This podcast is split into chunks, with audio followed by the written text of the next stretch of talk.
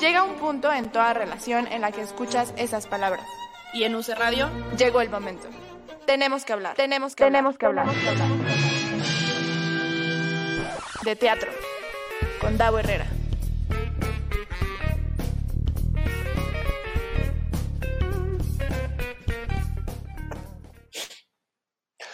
Muy buenas tardes, seres teatrales, bienvenidos y bienvenidas y bienvenides. Una semana más a Tenemos que hablar de teatro con Isabel Castro, que no está.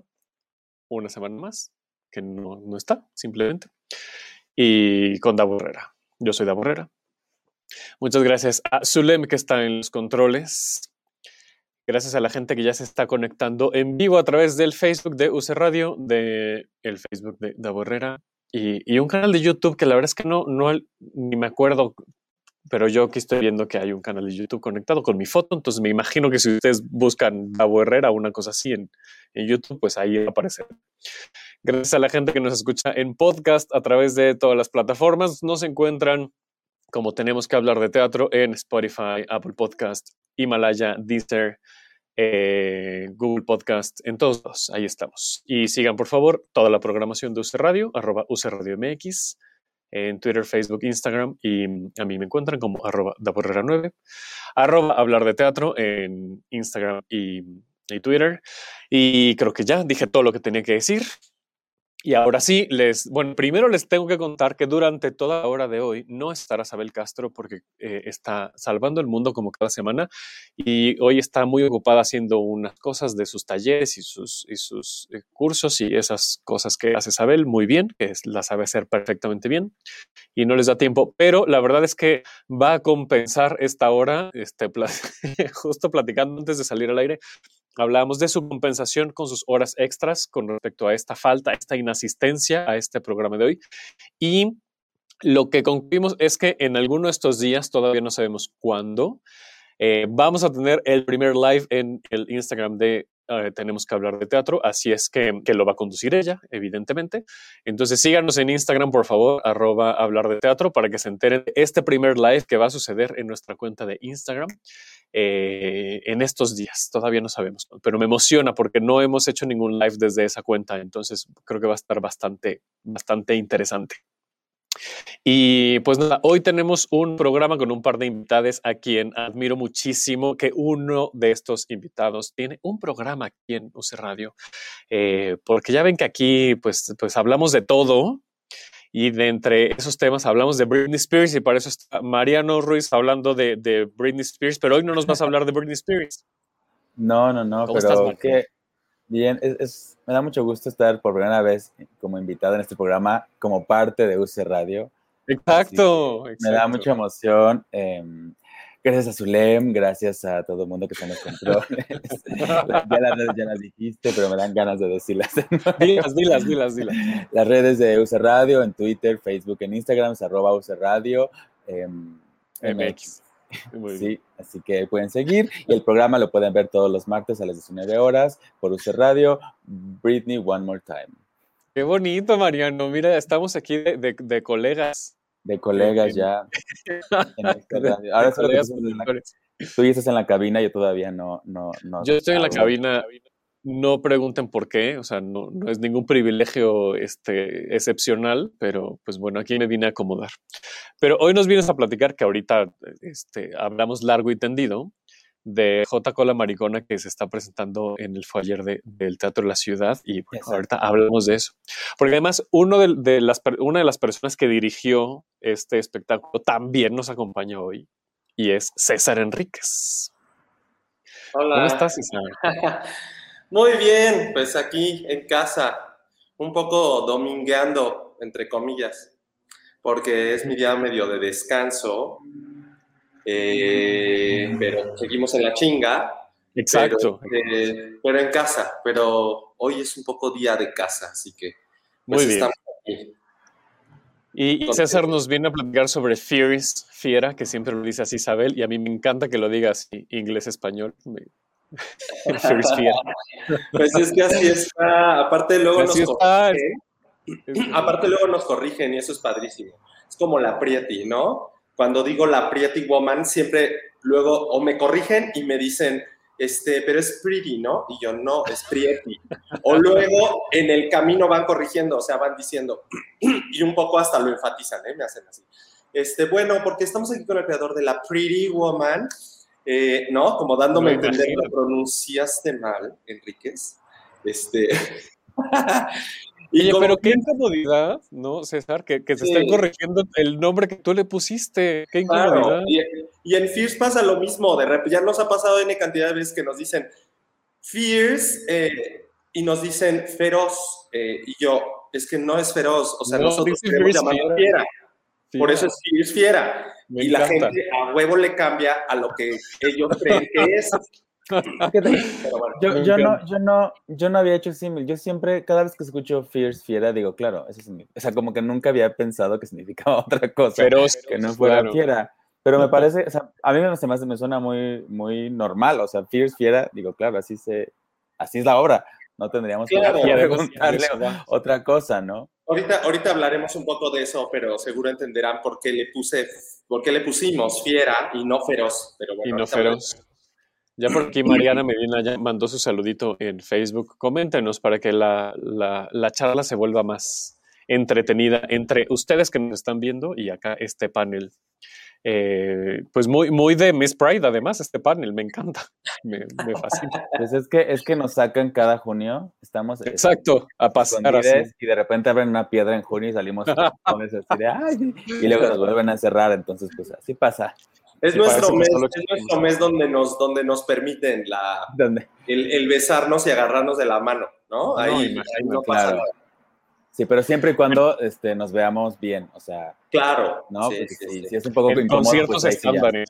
Exacto. Sí, ¿no? Sí, sí, sí. bueno.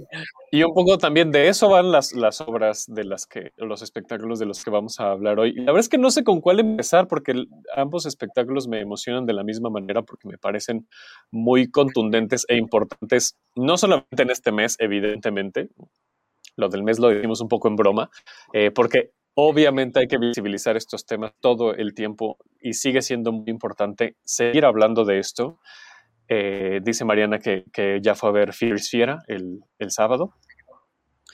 Eh, si no estoy mal, si, si, el chisme no me llegó mal, Mariana, también estuviste ahí con, con el pez de oro y con Ale Ballina y se encontraron, si no, si no me llegó mal el chisme, a quien les mandamos un saludote. Entonces, pues bueno, em, empecemos con este show de, de, Mariano, ¿te parece? Este Mariano, que además, César, tú dijiste, fuiste parte de este pool de directores. Sí. Sí, la maricona que se está presentando los, jueves en el Teatro de la Ciudad. Cuéntanos un poquito, Mariano. Para quienes no tengan idea de qué estamos hablando, pues que se empiecen a adentrar a la conversación. Pues yo tampoco tengo idea de qué estamos hablando en Jota con la maricona.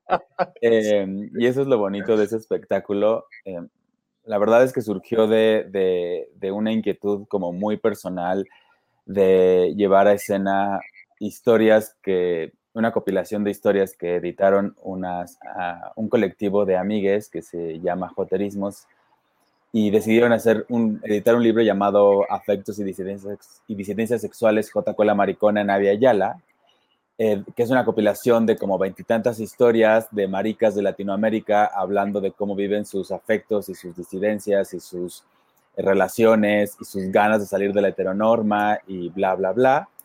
Y justo la idea era un poco, pues, empezar a, hablar de historias que no fueran referencias siempre al, a los europeos o a, o a los norteamericanos, sino empezar a hablar de cómo la gente latina, latinoamericana, estaba viviendo su, ser marica, su ser, sus ganas de salir de esta idea del patriarcado y de los machismos y de la masculinidad tóxica y ta, ta, ta. Y fue que llegaron a este libro, el cual me parece a mí una belleza y es un libro hermoso e increíble y es una lástima que ya no tienen más ejemplares. Y entonces cuando yo lo leí, pues les dije que por favor me dejaran llevarlo a la escena porque era una cosa maravillosa.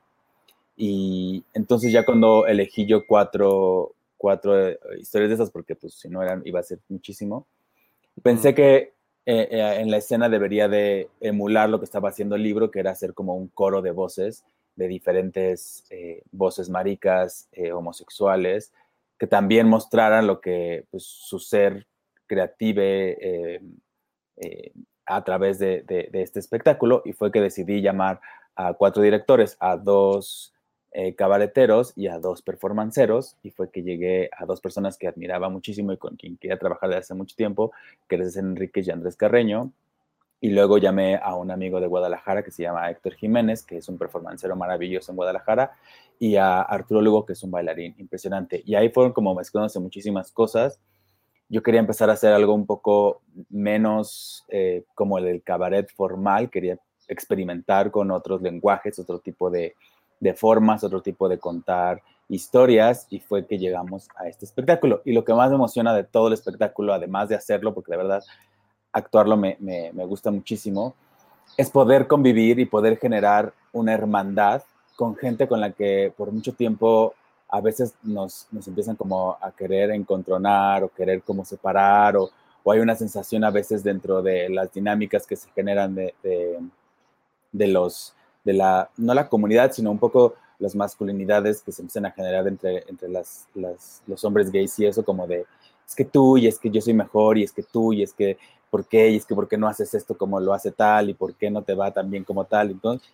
entonces yo dije, no, ya quiero alejarme de eso y lo que quiero es hermandarme y de verdad el proceso para hacer este espectáculo, trabajar con César, trabajar con Andrés, trabajar con Arturo, fue súper bello, o sea, me enriqueció no solo como, como creador, sino también como persona, como activista, o sea, fue, fue hermoso y la verdad es que yo siento, no sé si ella siente lo mismo, pero yo siento que a partir de este momento mi relación, mi relación va a cambiar muchísimo eh, con ellas para mejor y para, y para más amor y más eh, abrazarnos dentro de, este camino que estamos todos caminando. Hay como una crítica, ¿no? Hacia la famosa comunidad LGBTTIQ+, uh, ¿no? En donde, ¿no? incluso eh, personas que formamos parte, este, criticamos mucho que de comunidad tenemos muy poco, en realidad, ¿no? O sea, dentro de de, eh, de, las, de las mismas personas con las que convivimos, pues hay mucha discriminación, hay mucha segregación, hay mucha crítica eh, negativa, pues no hay como mucha señalización de lo que debería ser y dentro de, de, de las mismas personas estamos como apuntando el cómo comportarnos y el cómo no comportarnos y, en lugar de validar las realidades de cada quien, parecería que las estamos invalidando. Un poco lo que te entiendo es esta necesidad de eh, hermandad en las personas que formamos parte de, repito, entre comillas, la comunidad. Pues mira, yo aprendí hace mucho tiempo y, y entendí que pues llamarnos comunidad era un poco una falacia. Una, porque pues una comunidad y la palabra comunidad tiene tiende que ver con cuestiones como de, de acciones y de cosas que, que toda la misma comunidad hace para que esa comunidad como que crezca. Y entonces yo creo que está mal nombrado decir comunidad LGBT. Y creo que además nos empieza a hacer esta cosa de segregación entre quiénes son los normales o la gente normal y la comunidad, o las minorías, o les otros. Y yo, yo desde hace mucho tiempo empecé a alejarme de esas ganas como de querer eh, tener estos términos un poco separatistas y empezar a, pues, a formarme parte como de toda, de toda la sociedad, de toda la amplitud de, de, expresiones, identidades y orientaciones que puede haber en una sociedad, incluidas las personas heterosexuales y las personas cis. Y justo siempre se habla, porque siempre que uno menciona que hay discriminación hacia la comunidad, siempre sale alguien diciendo, pero también la comunidad se discrimina. Y yo digo, o sea, pues es que somos personas, ¿no? Y tampoco podemos, no, tampoco uno dice, ya soy LGBT, ay, cambié, ¿no? Y pues no, tenemos muchas cosas en nuestra mente y muchas creaciones y muchas formas que nos hacen seguir teniendo, pues las formas de capitalismo, de competencia, de qué es más, de qué vende más, de, de eh, capitalizar tu cuerpo, capitalizar tu mente, bla, bla, bla, bla, bla. Y entonces también siento yo que, que pasa muchísimo con la masculinidad y las ideas de masculinidad, pues los, los hombres gays, cis, siguen teniendo esas ideas muy arraigadas, ¿no? No por, ya, y ahora pasamos como a, a, esta bola en la que los hombres gays pues pasaron de ser la comunidad violentada a ser de las comunidades más privilegiadas dentro de un cúmulo de comunidades que no, eh, que, que, no tienen los mismos privilegios que un hombre heterosexual. Y entonces, pues con esas ideas, pues claro que, que no hay una hermandad porque tampoco podemos hermandarnos cuando no compartimos las mismas cosas. O sea, es ilógico decir, a mí me gustan los tacos y a ti también, pa, somos amigues, no hay ningún problema. Pues no, o sea, solo compartimos una cosa y hay muchas otras cosas que podemos sí o no compartir. Sí compartimos muchos códigos y eso es lo que trata este espectáculo. Compartimos muchos códigos, compartimos muchas cosas similares, compartimos historias de vidas muy similares, pero eso simplemente es un ejemplo de todo un abanico enorme que puede haber. Pero al mismo tiempo, pues lo que sí compartimos todos es la inequidad de derechos y la inequidad de apoyo y la inequidad contra otro sistema mucho más grande que es el capitalismo y la heteronorma y, las ganas de que todos seamos homogéneos. Y justo lo que yo quería hacer era, decir, bueno, pues en eso sí coincidimos, vamos a abrazarnos, vamos, vamos a agarrarnos de las manos y vamos a ir contra eso. Esto no hace que automáticamente tú y yo ya borremos esta, sino eso solo nos habla de códigos que hemos compartido y que tenemos que abrazar y que tenemos que, eh, como nutrir para seguir teniendo la fuerza, para seguir resistiendo contra este sistema que nos sigue oprimiendo y que nos sigue negando derechos básicos humanos y de vida. Em, entonces yo un poco me, alejo de la idea de pensar que sí hay una competencia, pero la hay en toda la vida porque vivimos en un sistema capitalista que nos pone a competir todo el tiempo. Y eso no es nada más, o sea, tú va también vete a a un grupo de hombres cis y también ese grupo de hombres cis heterosexuales está compitiendo entre ellos para ver quién tiene el más músculo, quién tiene la, la vieja más buena, quién tiene el trabajo más acá, quién lo paga más. ¿no? Lo, lo, de la vieja más buena lo hizo entre comillas, Mariano. Lo hizo entre comillas, pero, pero también están compitiendo los hombres heterosexuales todo el tiempo. O sí, totalmente. No somos, no es una cuestión de que, ay, la comunidad es perrucha pues son códigos que hemos aprendido también a trabajar y que de los cuales yo personalmente a veces me deslindo muchas veces, pero también entiendo cuando, cuando estas cosas salen en, las ganas de, compartir. Y bueno, también es lo que se ha vendido y también la comunidad LGBT, LGBTTIQ+, este, eh, eh, entró dentro del capitalismo y ahora también se vende y entonces vendemos esta idea de quién es la más perra, quién es la más acá, quién es la RuPaul más, ¿no? Y pues eso es parte del capitalismo en el que vivimos y es justo contra lo que queremos luchar. Y yo creo que la forma de luchar contra eso es uniéndote y haciendo lo contrario y amando tu cuerpo y amándote y amando a, la persona que está al lado de ti. Y esa es la resistencia más fuerte que podemos hacer. Eso es lo que más le pega al capitalismo. Cuando dices, no voy a, no voy a competir, no voy a, empezarme a, decir quién vende más, voy a sumarme. Y ahí es donde el capitalismo empieza a quebrar. Oye, y en este proceso, porque nos dices que elegiste cuatro historias, ¿qué consideraste para elegir estas cuatro historias? Pues, ¿cuáles eran las, mm, las que más fácilmente se podían llevar a, la escena? ¿Cuáles tenían lenguajes más cercanos al lenguaje dramático? Porque había muchas, em, había como muchos o ensayos eh, o poemas o poesías que luego esos son un poco más complejos. Se pueden llevar también a la escena, pero eran más complejos de llevar em, de ejemplificar o de, o de hacer algo narrativo, por así decirlo, porque tampoco quería hacer algo 100% performático, porque luego esas cosas, pues, es complicado, que si por si este espectáculo la gente luego dice, ay, no sé qué pasó, fui y salí y no sé qué me pasó. Eh, quería un poco, quería un poco darle a la gente, al público, a los públicos un poco de, como cargarlos un poquito para que no se sintieran tan perdidos. Eh, y fue justo con Mira, ahora no está aquí, pero ya está. No, pero mira, está, está, sí está, sí está. Termina tu idea y eh, ahorita leemos tus comentarios de saber. Solo quiero decir que yo no considero que, sea lo mismo eh, ser perra con ser fierce. Pero entonces yo quería, elegí como un poco eso, elegí también historias que fueran un poco, que no hablaran de lo mismo. Entonces una historia habla sobre, sobre qué es ser chacal o qué es un chacal. Y luego otra historia habla sobre sobre una, cómo vives tu amor y cómo se, se rompe ese amor y entonces... Perdón, cabe, cabe, mencionar que la que yo dirigí es la del chacal. Exacto. ok.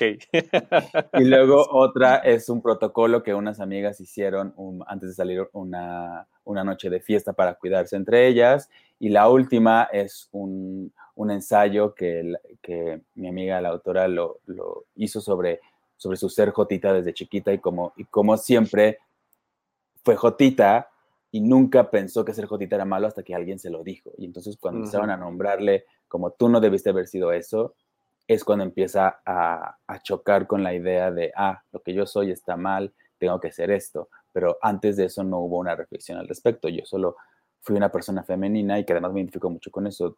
Yo siempre era muy, femenin, muy femenine y yo nunca lo vi mal hasta que me empezaron a decir uh -huh. que estaba mal. Y a partir de ahí uh -huh. empecé a decir, ah, entonces eso que, estoy, que yo soy está mal, debo de alejarme de eso.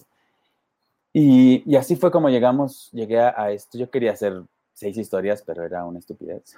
Y, y fue como llegué a estas cuatro historias. Y justo, pues dije, ¿cómo podría también encajar con los directores? Y me pareció, y además fue, fue un, un gran acierto eh, darle a, a, a César la, la, del Chacal, que era una historia que a mí me, me, parecía muy lejana, porque eran códigos con los cuales yo no me, yo no me podía como eh, relacionar.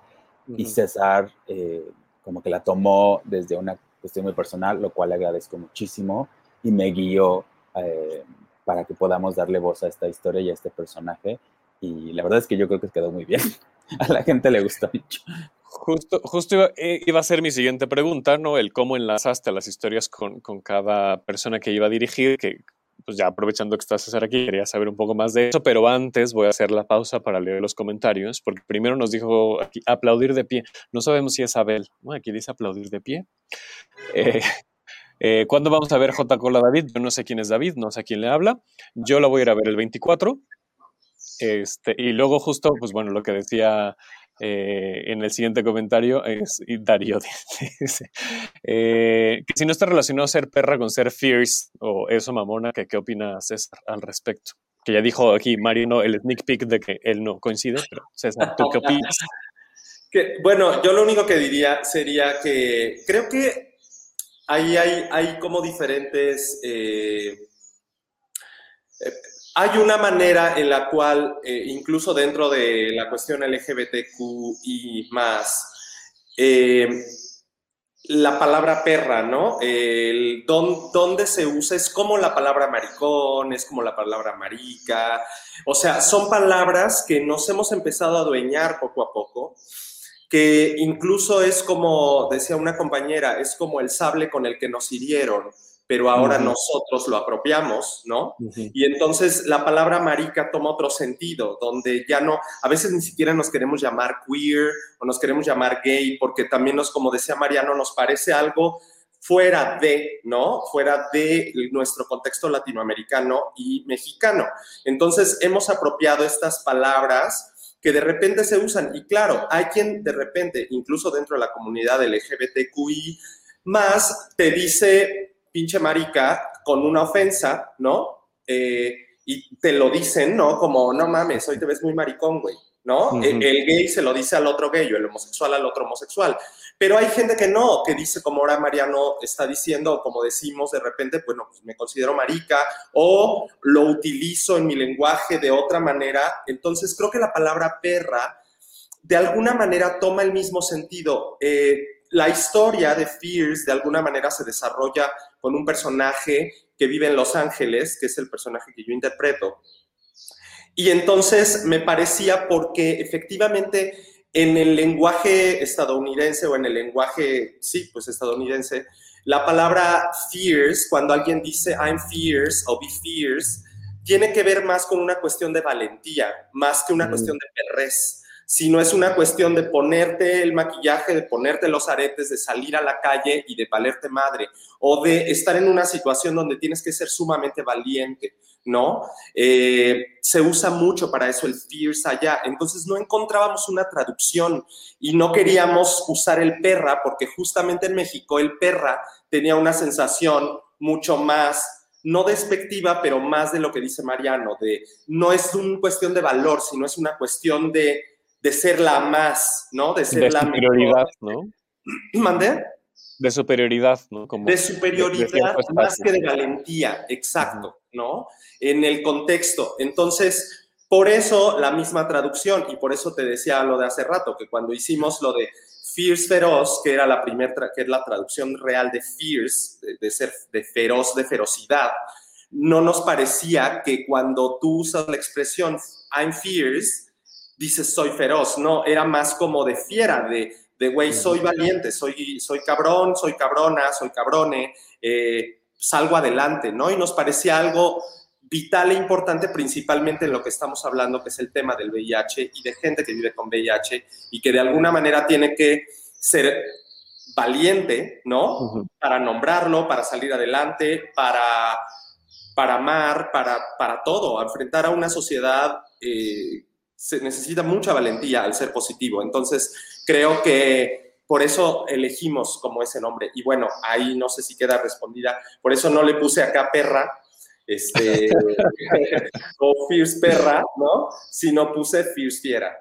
Además, yo, yo, quiero agregar que, que, justo lo que comenta em, César es la importancia de entender que las, las disidencias estadounidenses no se viven igual que las disidencias latinoamericanas. Por Entonces, si hacemos la idea de que fierce y eso mamona es igual que ser perra, estamos, estamos dejando de entender la complejidad de las vidas de las personas en Estados Unidos, de los latinos en Estados Unidos, de la comunidad LGBT latina en Estados Unidos y de lo que es ser, eh, pues, un latinoamericano dentro de Latinoamérica misma. Claro. Entonces, sí, porque esa eh, cultura incide y por lo tanto las realidades son. Claro, entonces no, no. Cuando, cuando decimos, cuando la gente en Estados Unidos se dice your fears, nunca hay una connotación de pelea, nunca hay una connotación de, de, de, de andar como Em, de, andar como diciendo quién es más y quién es menos. Es your fears y es un apoyo, your fears. Y eso es más cercano al eso mamona, que es tú vas, tú vas, tú vas, tú muy bien. Que es un apoyo, claro, es un soporte. es un apoyo, nunca hay una cuestión de quién es, eh, yo soy la más mamona, nunca. Pero perra sí se ha empezado a hacer como un verbo, como, y eso se usa mucho en el contexto, sobre todo en el contexto mexicano.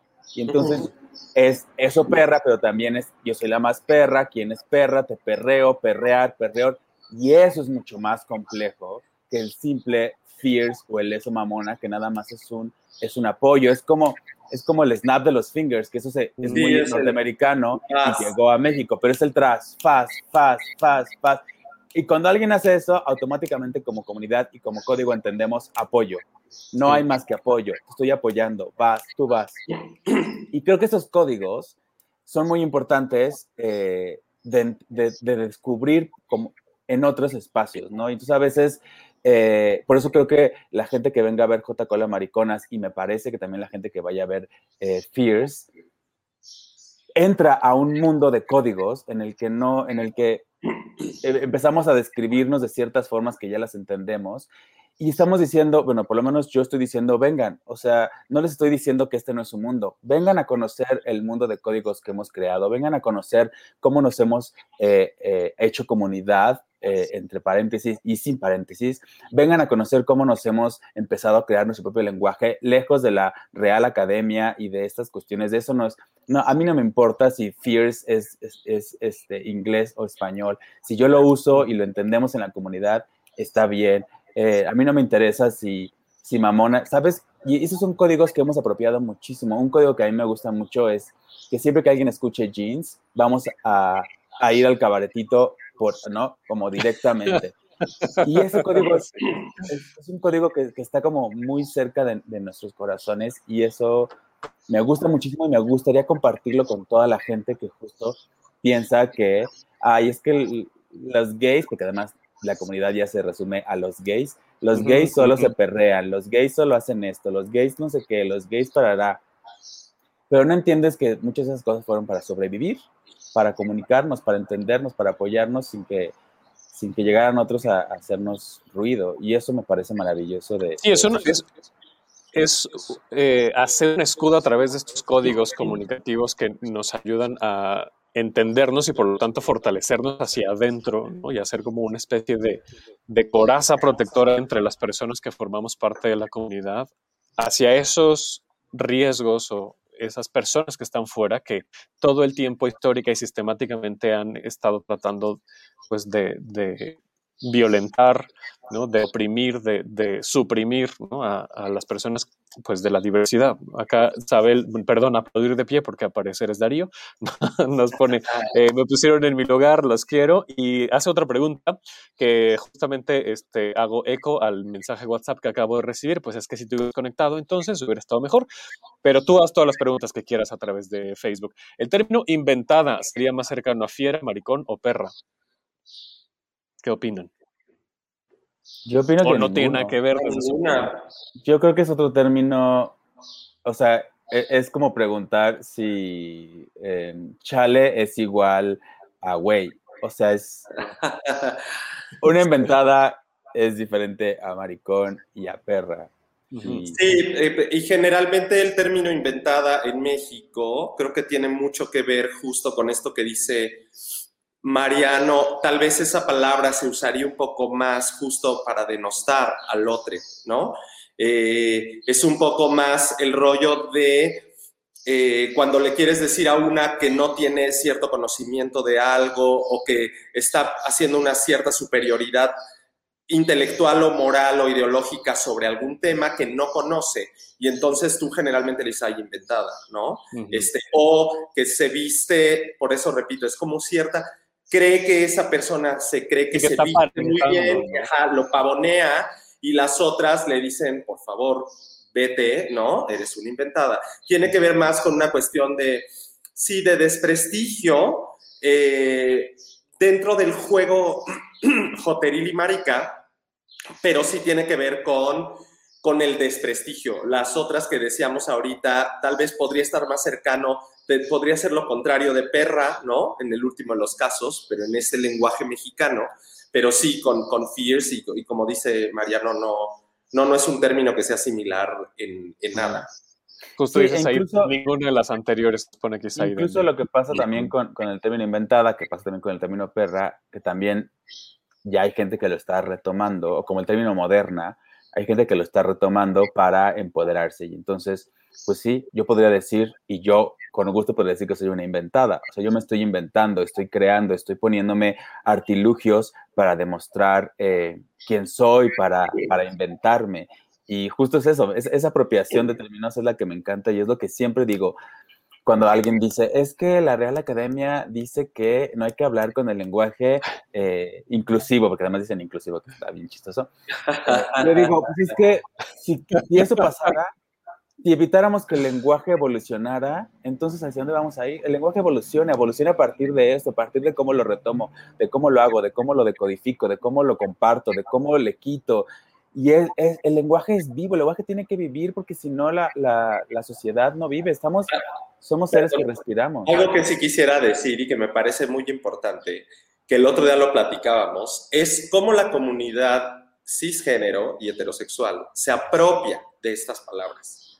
Y de Mm. repente, es decir, de repente ya empiezas a escuchar en bares a todas las amigas cisgénero, a todas las chicas y a todos los hombres diciendo eso mamona, diciendo inventada, que por una parte suena interesante, pero por otra, como decía un amigo, eso hace que la misma comunidad LGBTQ más, de repente es como si la palabra no es que ya no nos represente, es como que dejó de ser útil y entonces buscamos otra, ¿no? Hay N maneras de hablarnos y eh, ahora hay una muy divertida que se dice, este, y lo sabes, preciosa, ¿no? Que es como muy también del ambiente drag, que cuando alguien está diciendo algo y es un tema que te sabes, dices, dices, si los, o te ves muy linda o te ves muy guapo y lo sabes, preciosa, ¿no? Que tiene mucho que ver por ahí y que ahora lo están usando todas y al rato lo vamos a ver seguramente entre compañeros heterosexuales usándolo.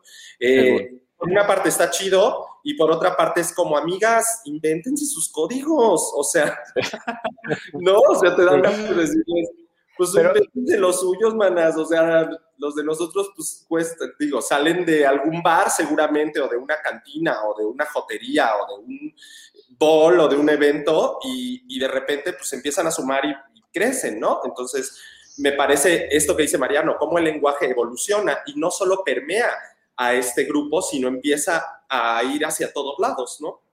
Y eso, eso también es muy interesante y pasó muchísimo en, en- en Estados Unidos y pasa con estos términos que se usan ahora, esos anglicismos.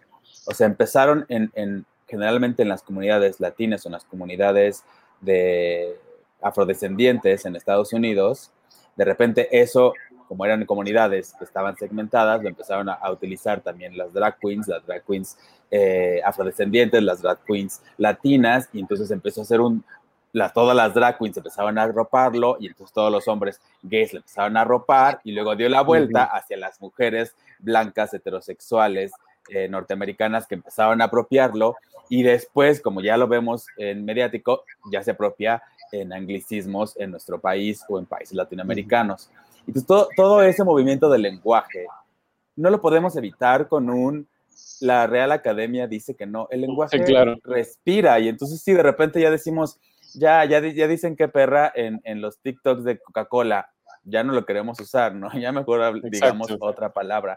Y eso me parece que hace a una sociedad y nos hace respirar, pues como, como entes vivos que somos.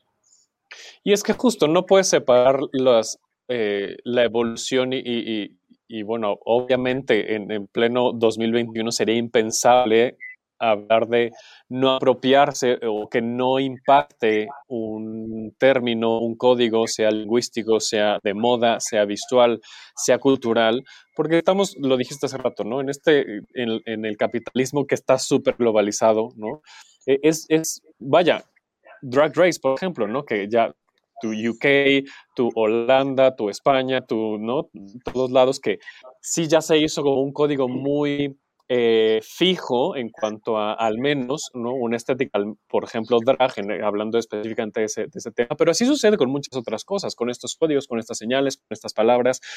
Y también un poco creo, ¿no? o lo que alcanzo a percibir, es que las, las mismas minorías nos vamos defendiendo ante esas situaciones, construyendo y reconstruyendo nuestros propios códigos. Ahorita lo decía César, ¿no? Una vez que, que se, se va expandiendo, pues ¿no? Invéntate tu, tu, término porque ya está, ¿no? Ya, ya lo ocupaste mucho, pero también desde adentro nos estamos inventando nuestros nuevos términos para seguirnos definiendo, para seguirnos visibilizando.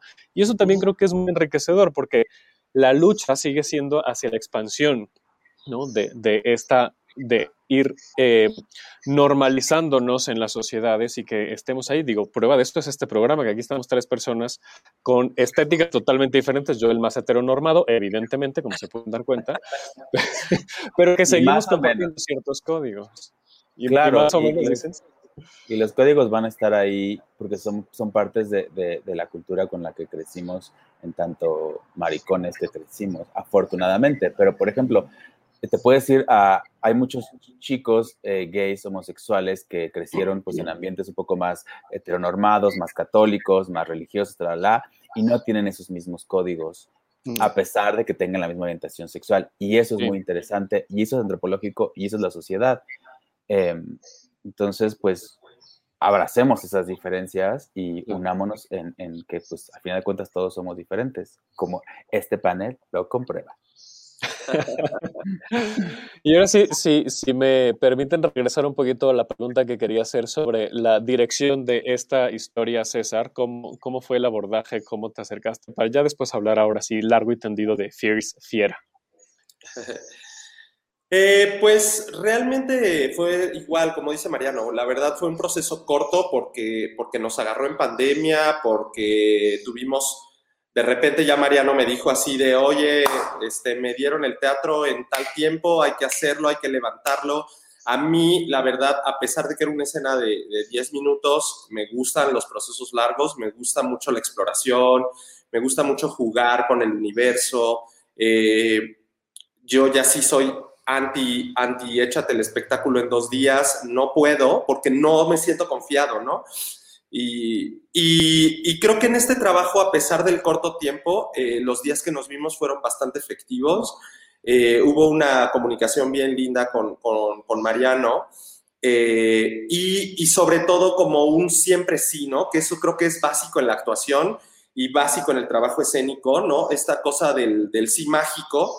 Y que creo que con Mariano nunca hubo un, este, híjole, no, no, esto no, no me parece, ¿no? Siempre había, de los dos había como propuestas y sobre esas yo iba tejiendo como una idea que, que fue naciendo en el camino porque tampoco fue algo de que me leo el texto y digo, claro, tengo el montaje clarísimo, no es por ahí, sino más bien fue ir explorando un poquito las situaciones. Incluso le decía yo a Mariano, seguramente fue el, el numerito más pues más old school, eh, porque pues soy muy así, ¿no? Este, no, no es que no me guste experimentar con cosas, pero de repente esta cuestión de, a mí me gusta, por eso hago teatro y de repente esta cosa del, del actor sin objetos, sin nada, eh, contando una historia a través de varios personajes, donde él pueda transformarse en varios personajes y que eso sucede en un numerito, me parecía lo más interesante y creo que el conflicto que más tuvimos en el último de los casos era lo que decía Mariano acerca del, del discurso, ¿no? Que a fin de cuentas, en la historia, el personaje es un personaje que vive en Chiapas, eh, que la historia sucede en un bar de por la zona, por lo menos del sur del país, ¿no? Y, eh, y que se encuentra a un chacal. Entonces, eh, desde ahí yo tenía el conflicto porque yo decía, híjole, no me quiero ver, no nos queremos ver políticamente correctos, pero es Mariano. Entonces, ¿cómo abordar a este personaje de Chiapas sin que se vuelva una cuestión de, antropología eh, LGBT donde el, donde el blanco va a ir a buscar chacales al bar, ¿no? Este, y donde otra vez el prieto vuelva a ser el objeto de estudio del blanco, ¿no? Entonces, eso me preocupaba mucho y que no quería que quedara como en ese terreno. Entonces, yo lo que decía, bueno, la ventaja que tenemos es que el, director o la directora es prieta, entonces, pues eso es una buena ventaja, ¿no? Te avanzamos pero, eh, pero cómo lo pasamos a escena. Entonces, creo que ahí fue un poco jugar. Eh, trabajamos con algunas rolitas este, que fuimos probando, divertidas, y, casi cinco días antes o tres días antes le dije a Mariano, las voy a cambiar, solo las cambié de género, y creo que ayudó muchísimo a potenciar la idea de que sucede en una cantinucha del sur, eh, rolas divertidas y el trabajo con Mariano, como te digo, fue, fue muy lindo. Eh, adecuamos el texto, Mariano siempre estuvo dispuesto a, a, moverle, de repente yo le decía, híjole, esta palabra no está cayendo y él me decía, sí, yo también la siento rara, pues movámosle, ¿no? Y creo que al final quedó un trabajo muy honesto y muy divertido. Este, yo me divertí bastante. no lo he visto, por, bueno, lo vi en los ensayos, pero no lo he visto en escena porque estamos los mismos días en función, pero ya lo veré pero confío en que, por lo que he oído y por lo que Mariano me cuenta, creo que ha sido efectivo con el espectador, que eso era lo que queríamos, ¿no? Que pasar el discurso y pues, como decimos en el cabaret, pues se necesita humor. Entonces, eh, que pasara el discurso y que pasara el humor eh, con elementos nulos. Entonces, creo que sucede. Muy bien. Y por otro lado, en Fears, nos cuentan otra, otro tipo de historias, pero no nos estamos saliendo de lo que estamos hablando, ¿no? Seguimos hablando de lo mismo, de estos códigos, de esta comunidad, de esta protección, de, de esta también necesidad de trascender uno mismo, ¿no? En este caso, pues a partir de una realidad que sigue siendo muy estigmatizada, que es las personas que viven con, con. Eh, César, cuéntanos un poco más de FIRS. Híjole, pues yo lo único que te podría decir es que es un espectáculo muy, muy lindo, es un espectáculo que, hemos hecho junto con Mirna Moguel también de una manera muy generosa. Eh, efectivamente ha sido todo un trabajo no solo de investigación, sino de apropiación y de, y de honestidad. Eh, es, un, es un trabajo que se construyó con todas y con todos los presentes, ¿no?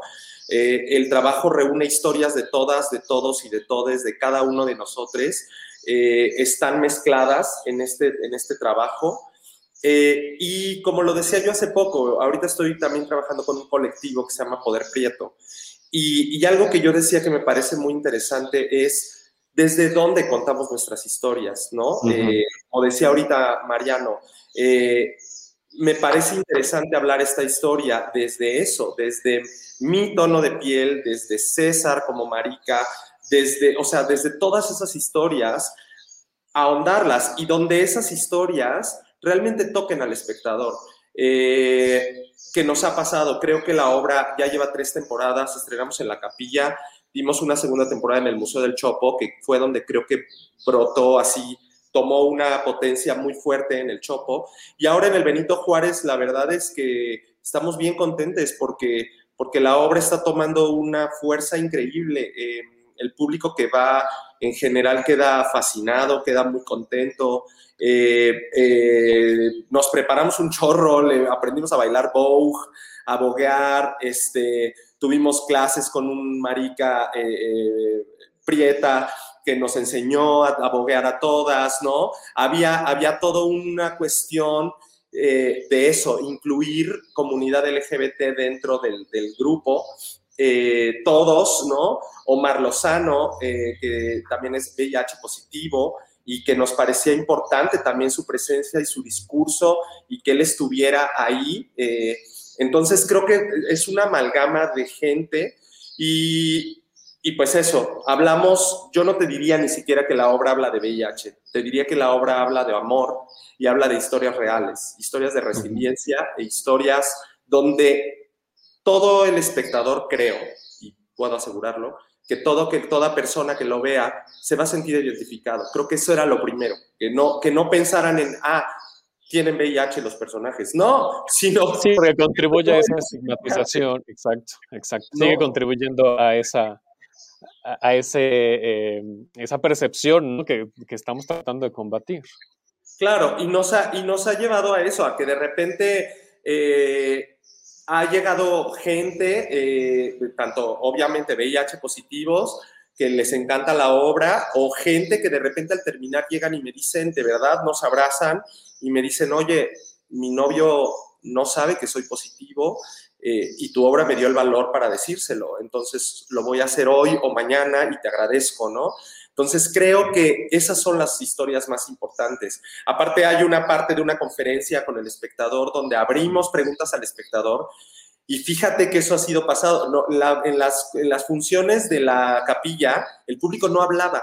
Era como mutis y teníamos que estarle sacando con este tirabuzón las preguntas. Y a partir de, y en el Benito Juárez acá, o sea, a veces tenemos que parar porque ya llevan cuatro manos levantadas y esto va a durar Ya se vuelve coloquio. Exacto. Este, pero eso creo que también es bien interesante, que se vuelve un espectáculo vivo, porque realmente el espectador pregunta lo que quiere preguntar eh, sobre el tema. Eh, y de repente rápido nos ha pasado porque la historia, bueno, que no la ha visto, la historia sucede, la conferencia sucede dentro de la obra. Entonces nos ha pasado es que la gente dice, oye, pero este, este, pero entonces el personaje de la obra, o sea, tú eres el personaje, ¿no? Pero entonces, o sea, si tienes VIH o no tienes VIH, por ejemplo, ¿no? Y entonces volteo a ver a Mirna y le digo yo, ¿cuál obra? O sea, Mirna me dice, no sé.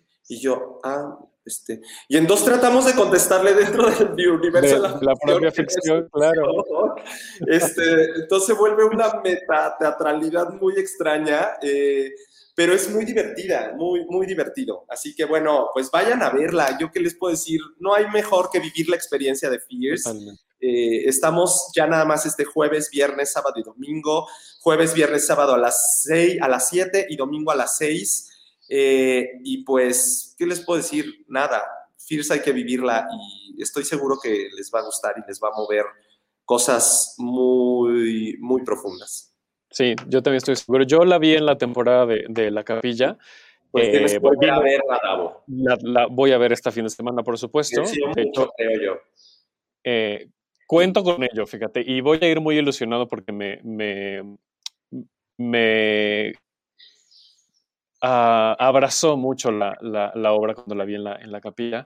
Eh, cuando vino Mirna a hablar de ella, pues también tuvimos una conversación muy, muy bonita y ahora estoy seguro que, que la voy a pasar increíblemente bien. Eh, y pues nada, ahí estaré yo el fin de semana, se, los prometo.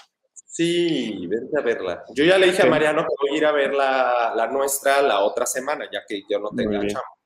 Pero está el jueves, ¿no, Mariano? Sí, Estamos, eh, nos quedan tres jueves, de los cuales solo nos quedan dos jueves, porque el último jueves ya Ahora está agotado. Eso, Mariano. Pero, o sea, teníamos, tenemos tres jueves de funciones, pero ya dos de esos jueves están agotados y, y me parece que este jueves también. Pero queda el jueves del 17, que todavía hay boletos. Pueden comprar sus boletos en Ticketmaster o en la taquilla del teatro. Eh, solo caben 20 personas porque la obra es en el foyer y pues el espectáculo es muy privado. y es muy... mm, Acá igual solo caben eh, 50 personas porque igual es sobre el escenario, eh, que esa fue una bendición porque nos iban a poner con la, con la, la cuestión, ¿cómo se llama? Este, eh, a la italiana, el público en butacas y nosotros en escenario y bueno, yo lloraba No, horriblemente. pero pierde la esencia del bowl, tal cual. todo, todo, todo, pero pues hácenlos entender. Y al final, bendito el cielo, logramos pasar a amarillo, que ahora ya estamos en verde, pero logramos pasar a amarillo y entonces permitió que subiéramos al público al escenario. Y aún así, eh, solo caben 50 personas, entonces, este, pues vénganse porque sí estamos, estamos llenando. Entonces, pues solamente la gente, si le interesa, compren sus boletos por Ticketmaster o directamente con nosotros, eh, conmigo en mi Facebook, César Enríquez Cabaret. Y si no, eh, repito, por Ticketmaster buscan Fierce Fiera, no feroz, y ahí lo encuentran. Oiga, les paso el resumen antes. Este, J. con la Maricona dice es una belleza de obra de teatro, nos dice Corina. Eh, Said nos dice qué bello proyecto es Fierce Fiera. Fui el domingo y salí sintiendo que la vida también es una fiesta y que el arte sí transforma. Gracias. Ah, gracias. Gracias a ti, Said, por, por ir y por compartirnos esto. A ver, resumen y varios anuncios. Primero, J con la Maricona en el Teatro de la Ciudad. Jueves, mañana jueves 10, que posiblemente ya no encuentren boletos porque aparentemente ya se llenó, pero todavía les queda el del 17. Pero pueden ir a la taquilla porque hay unos boletos que se guardan, entonces, eh, pues si, Ah, si tienen tiempo y van por ahí, pueden ir a la taquilla mañana y encuentran por ahí un, un par de boletitos. El 17 y el Perfecto. 24 ya está acotadísimo, así que pues les diré que lo intenten, pero no lo intenten. Mariano, ¿me apartaste el mío? Sí, Vemos, dice, vemos.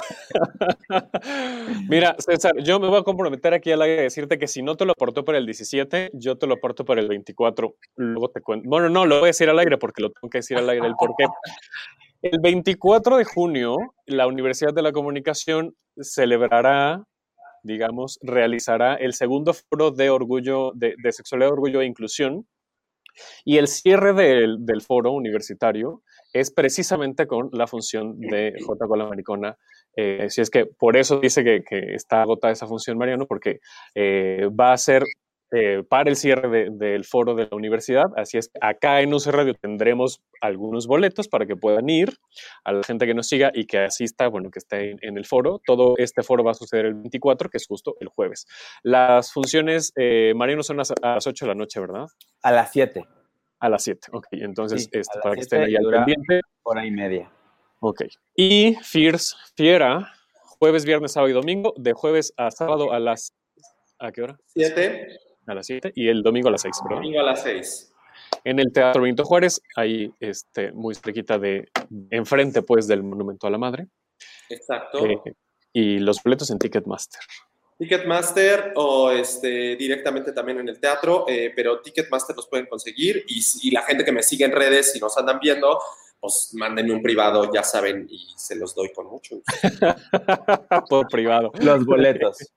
Los dos, Y luego ya ahí negocian lo que ustedes quieran negociar. depende, pero, pero sí los dos, los prometo.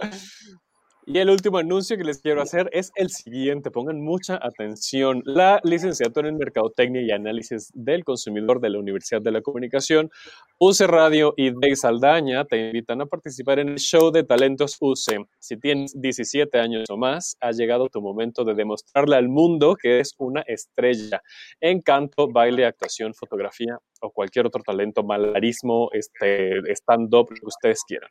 El show es el 2 de julio y un panel de jurados especializados premiará a los tres primeros lugares y además habrá premio del público. Tienen hasta el 18 de junio para registrarse en www.showdetalentos.uc.edu.mx. Está apareciendo aquí en su pantalla. No importa en dónde estés porque será un evento híbrido. Podrás mostrar tu talento desde el foro de la universidad o desde tu casa. Universidad de Comunicación, la comunidad que aporta con ideas. Así es que ya mucho anuncio. Muchas gracias, César. Mariano, dos personas a quien quiero y gracias. admiro. Muchas gracias por estar acá. Gracias. Y vayan al gracias. teatro. Gracias, gracias. Vayan al teatro, vayan al teatro. Exacto. Síganos, Síganos en redes sociales, por favor, arroba hablar de teatro en Twitter e Instagram. Acuérdense de seguirnos en Instagram porque va a suceder nuestro primer live en estos días, así es que síganos para que estén al pendiente, lo va a conducir Sabel. Eh, síganos en arroba MX para que no se pierdan de toda la programación, de la información del Foro eh, Universitario de Sexualidad, Orgullo e Inclusión, ahí también va a estar toda la información. Van a ser seis ponencias eh, muy interesantes. Así es que esto va a suceder el 24, pero síganos en, redes. Y gracias a la gente que nos vio en vivo, gracias a la gente que nos escucha en podcast, les recuerdo que nos encuentran en todas las plataformas, en Spotify, en Apple Podcast, Himalaya, Deezer, Google Podcast, en todos lados estamos. A mí me encuentran como arroba 9 Nos vemos el próximo miércoles a las 2 de la tarde para seguir hablando pues de teatro, de qué más. Gracias a Zulem y Axel que estuvieron en los controles. Gracias, Zulem. Gracias. Nos vemos. Esto fue Tenemos que hablar de teatro. Si lo quieres, déjalo ir. Si es Davo Herrera, volverá cuando menos te lo esperes.